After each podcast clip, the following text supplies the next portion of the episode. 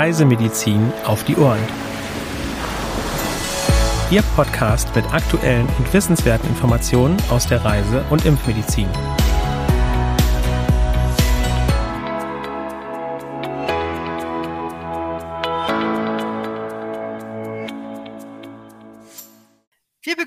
Sie herzlich zur heutigen Folge von Reisemedizin auf die Ohren am Mittwoch, dem 5. Oktober 2022. Mein Name ist Anja Michel und heute stelle ich Ihnen gemeinsam mit meiner Kollegin Helena Schmidt Neuigkeiten aus der Reisemedizin vor. Hallo Anja, ich freue mich auch in dieser Woche wieder gemeinsam mit dir zu berichten. Herzlich willkommen, liebe Zuhörende. Schön, Sie auch heute wieder mit an Bord zu haben. Anja, wie sieht es denn aktuell mit Krankheitsausbrüchen weltweit aus? Welche Meldungen haben wir da? Wir haben da eine Meldung aus Griechenland. Hier wurden seit Mitte Juli auf dem Festland mehr als 250 Infektionen mit Westnilfieber gemeldet. 20 Menschen sind durch das Virus verstorben. Besonders betroffen ist die Region Thessaloniki. Die Infektion kommt in Griechenland sporadisch vor. Eine weitere Meldung von Westnilfieber stammt aus Tunesien. Ende September wurde im Government Sus im Nordosten des Landes eine Infektion bei Menschen gemeldet. Die Erkrankung kommt auch in Tunesien sporadisch vor. Der letzte Ausbruch wurde 2018 registriert. Beachten Sie, dass das Virus durch Stechmücken übertragen wird. Ein guter Mückenschutz verhindert Infektionen mit dem Westnilfieber. Wir bleiben bei mückenübertragenen Erkrankungen. Auch in dieser Woche ist Dengue wieder Thema, und zwar in Vietnam. Hier wurden seit Beginn des Jahres mehr als 200.000 Erkrankungen und 78 Todesfälle registriert. Im Vergleich zum Vorjahr haben sich die Fallzahlen etwa vervierfacht. Besonders betroffen sind die Regionen im Süden und Zentrum des Landes sowie Ho Chi Minh City. 2021 wurden rund 70.000 Fälle gemeldet. 21 Menschen sind verstorben. 2020 wurden bis Ende November mehr als 120.000 Infektionen und 19 Todesfälle registriert. Aber nicht nur in Vietnam, sondern auch in Kuba zirkuliert Dengue. Anfang des Jahres wurden mehr als 3000 Infektionen bestätigt. Drei Menschen sind verstorben. Seit Ende August ist die Zahl der Neuinfektionen gesunken. In den von Hurricane Ian betroffenen Gebieten kann ein erneuter Anstieg nicht ausgeschlossen werden.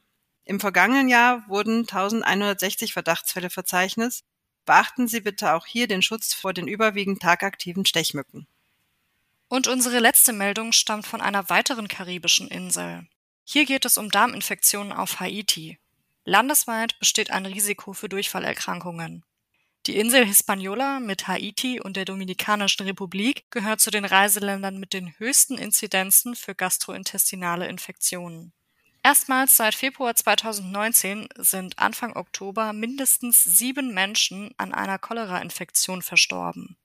Beim großen Ausbruch zwischen 2010 und Anfang 2019 waren etwa 850.000 Personen erkrankt und rund 10.000 Menschen verstorben.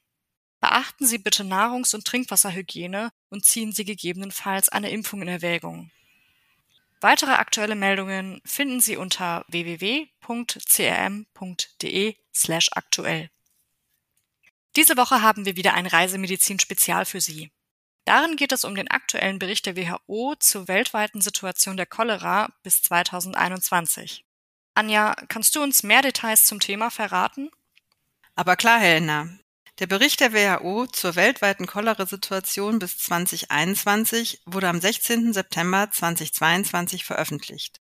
Im Jahr 2021 setzte sich die Cholera-Pandemie fort, zeitgleich mit der Covid-19-Pandemie und anderen Krankheitsausbrüchen. Die Zahl der Cholera-Ausbrüche stieg sprunghaft an. Besonders betroffen war Westafrika in der zweiten Jahreshälfte. Anfang 2021 haben die Covid-19-Präventionsmaßnahmen wie die Förderung des Händewaschens und der Hygiene, die soziale Distanzierung und das Verbot großer Menschenansammlungen die Cholera-Übertragung wahrscheinlich verringert. Gleichzeitig wirkten sich die Corona-Pandemie und die damit verbundene Neuzuweisung bzw. Umverteilung von Ressourcen zu ihrer Bekämpfung wie die Inanspruchnahme von lokalen Gesundheitsdiensten und die Laborkapazitäten jedoch negativ auf die Untersuchung und Bewältigung von Cholera-Ausbrüchen und anderen Krankheiten aus. Dies war vor allem in Gebieten problematisch, die zusätzlich von humanitären Krisen betroffen waren, was wiederum zu massiven Bevölkerungsbewegungen oder großflächigen Ausbrüchen anderer Infektionskrankheiten führte. Den Link zum Volltext finden Sie in unseren Show Notes. Bitte beachten Sie, dass der Volltext zum Reisemedizin Spezial nur CRM-Kunden zur Verfügung steht. Kommen wir nun zu einem anderen Thema. Letzten Mittwoch am 28. September war Welt-Tollwut-Tag, dieses Jahr unter dem Motto One Health, Zero Death. Aus diesem Anlass möchten wir vom CRM über das häufig vergessene Krankheitsbild der Tollwut informieren. Helena, was kannst du uns zu dieser Krankheit berichten? Tollwut oder auch Rabies ist eine meist durch Tierbiss übertragene, tödlich endende virale Erkrankung von jahrtausendalter Geschichte. Sie wurde bereits im alten Griechenland von Aristoteles beschrieben.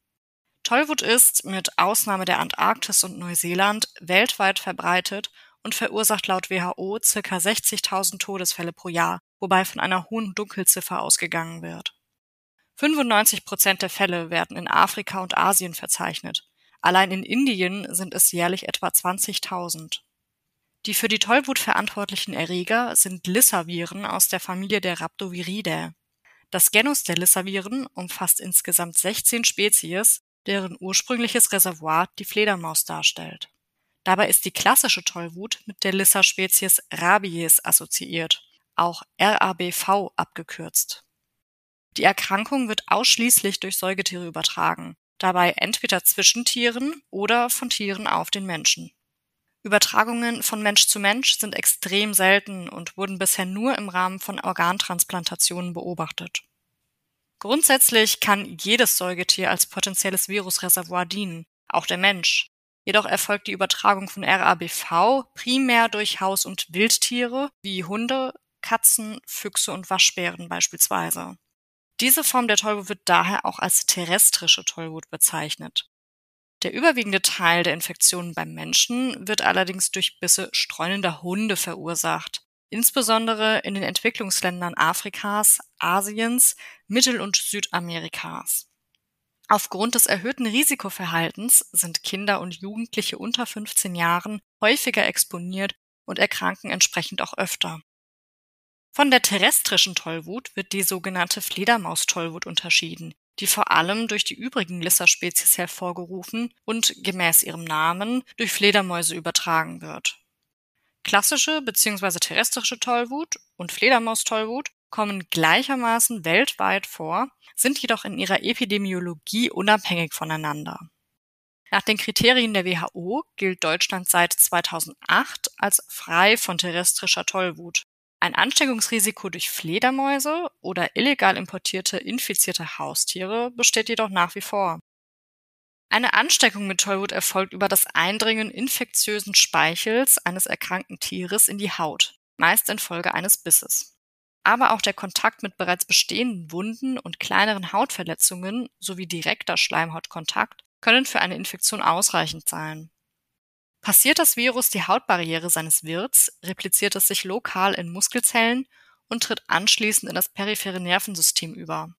Per axonalem Transport erreicht das Virus dann das Rückenmark und schließlich das Gehirn. Nach Vermehrung der Viren in den Neuronen des ZNS gelangen diese letztlich unter anderem über den Speichel wieder in die Umwelt, um den nächsten Wirt zu befallen. Bei einer Infektion zeigen sich erste unspezifische Symptome wie allgemeines Krankheitsgefühl sowie Schmerzen und Missempfindungen an der Bissstelle meist nach ein bis drei Monaten. Je nach eingedrungener Viruskonzentration, Innervationsdichte und Distanz der Bissstelle zum Gehirn kann die Inkubationszeit jedoch stark variieren, von nur wenigen Tagen bis zu einem Jahr oder länger. Klinisch manifestiert sich der virale Befall des Gehirns in einer Enzephalitis, die sich in zwei unterschiedlichen Verlaufsformen äußern kann. Circa 70 Prozent der Betroffenen bilden dabei die klassische enzephalitische Wut aus, bei der exzessive Speichelbildung, Aggressivität, Agitiertheit sowie Hydro- und Aerophobie dominieren. Die seltenere paralytische stille Wut hingegen ist durch Lähmung und Schwäche gekennzeichnet. Sobald erste Symptome auftreten, endet die Erkrankung immer tödlich. Da tollwutspezifische Antikörper serologisch erst nach Symptombeginn nachweisbar sind, wird zur Diagnose Antemortem meist der virale RNA-Nachweis in Liquor, Speichel oder Tränenflüssigkeit mittels RT-PCR herangezogen. Postmortem stellt der Fluoreszenz-Antikörpertest zum Nachweis von Tollwut-Antikörpern im Hirngewebe den diagnostischen Goldstandard dar. Derzeit ist keine spezifische antivirale Therapie gegen Tollwut verfügbar. Der beste Schutz vor einer Infektion besteht im Vermeiden tollwutverdächtiger Tierkontakte, in Deutschland vor allen Dingen mit Fledermäusen, sowie der präexpositionellen Impfung, insbesondere vor Reisen in Gebiete mit hohem Tollwutaufkommen bei gleichzeitig geringer Verfügbarkeit einer Postexpositionsprophylaxe. Eine Grundimmunisierung kann auch kurzfristig vor einer Reise mit dem Kurzzeitimpfschema innerhalb weniger Tage erreicht werden. Auch für bestimmte Berufsgruppen in Endemiegebieten wie Förster, Tierärzte und medizinisches Personal ist eine Impfung anzuraten. Für Ungeimpfte ist nach suspektem Tierkontakt unverzüglich eine Postexpositionsprophylaxe indiziert, bestehend aus dem Spülen der Bisswunde, passiver Immunisierung durch Immunglobulin sowie aktiver Immunisierung durch einen Tollwutimpfstoff die Postexpositionsprophylaxe stellt bei tatsächlicher Infektion die einzige Möglichkeit dar, um einen tödlichen Ausgang der Infektion zu verhindern. Gemäß Empfehlung der WHO sollten Vorgeimpfte nach einem verdächtigen Tierkontakt eine Boosterimpfung erhalten. Zusammenfassend lässt sich sagen, dass Tollwut in Deutschland zwar kaum mehr eine Rolle spielt, die Erkrankung jedoch global gesehen noch von hoher Bedeutung ist und daher insbesondere Reisende für ein mögliches Infektionsrisiko sensibilisiert und über die entsprechenden Schutzmaßnahmen aufgeklärt werden sollten. Im Rahmen des Kongresses Spektrum Dermatologie, der noch in diesem Monat am 28. Oktober 2022 stattfindet, haben wir auch diese Woche wieder einen fachspezifischen Beitrag für Sie. Dieses Mal geht es um die neue S2K-Leitlinie Lasertherapie der Haut. Ganz genau. Die erste S2K-Leitlinie zur Lasertherapie der Haut differenziert auf über 100 Seiten verschiedene Lasertypen und gibt indikationsbezogene Empfehlungen und Hinweise zur Nachbehandlung einer Lasertherapie. Das soll dazu beitragen, den Einsatz von Lasern an der Haut sicherer, effizienter und nebenwirkungsärmer zu machen. Im ersten Kapitel der Leitlinie werden unter anderem auch die verschiedenen Lasersysteme vorgestellt. So führen ablative Laser zur Ablation epidermaler Anteile und der oberen dermalen Areale. Es entsteht eine Wundfläche. Als ablative Laser nennt die Leitlinie CO2-Laser sowie Erbium-YAG-Laser. Nicht-ablative Laser adressieren unter der Hautoberfläche gelegene Hautstrukturen, wie zum Beispiel Pigmente, Gefäße oder Haarwurzeln. Nicht-ablative Laser sind zum Beispiel Neodym-YAG-Laser, Rubin-Laser und Farbstofflaser. Sie verursachen im Gegensatz zu den ablativen Lasern keine Wunden auf der Haut, sondern können unter anderem zu Rötungen und Schwellungen führen. Kapitel 1 geht außerdem auf mögliche Risiken der einzelnen Laser sowie auf die Nachbehandlung ein. Als Strategie nach einer ablativen Lasertherapie sieht die Leitlinie den Schutz vor Infektionen und freien Radikalen, eine Modulation der Entzündung, die Unterstützung der Zellproliferation und Beschleunigung der Migration sowie eine Förderung des Remodeling vor. Genannt wird in diesem Zusammenhang der Einsatz dexpanthenolhaltiger Salben. Antiseptika sollten nur bei infektionsgefährdeten Wunden zum Einsatz kommen und topische Antibiotika sehr zurückhaltend angewendet werden. Herzstück der Leitlinie ist Kapitel 2, das umfangreiche, detaillierte, indikationsbezogene Empfehlungen gibt, darunter für aktinische Keratosen, Lentigines, Tätowierungen, Teleangiektasien, Hypertrichosen und Narben. Kapitel 3 enthält regulatorische Hinweise. Zum Schluss kommen wir noch zu unserem Frage- und Antwort-Special. Anja, kannst du uns etwas über die Goldfliege erzählen und welchen medizinischen Nutzen sie hat?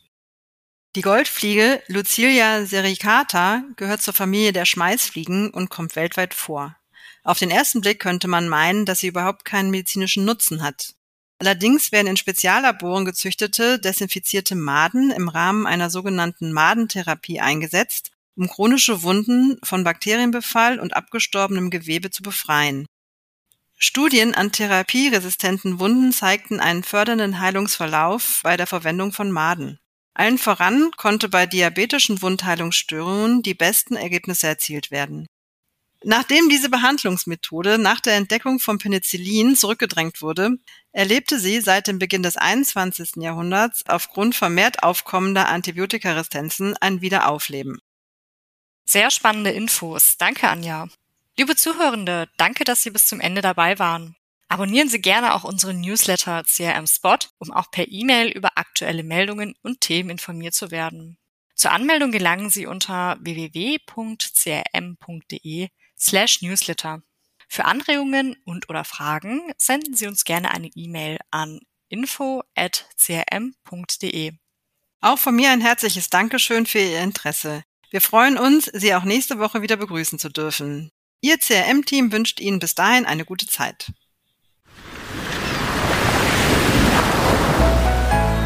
Dieser Podcast ist eine Produktion des CRM, Zentrum für Reisemedizin.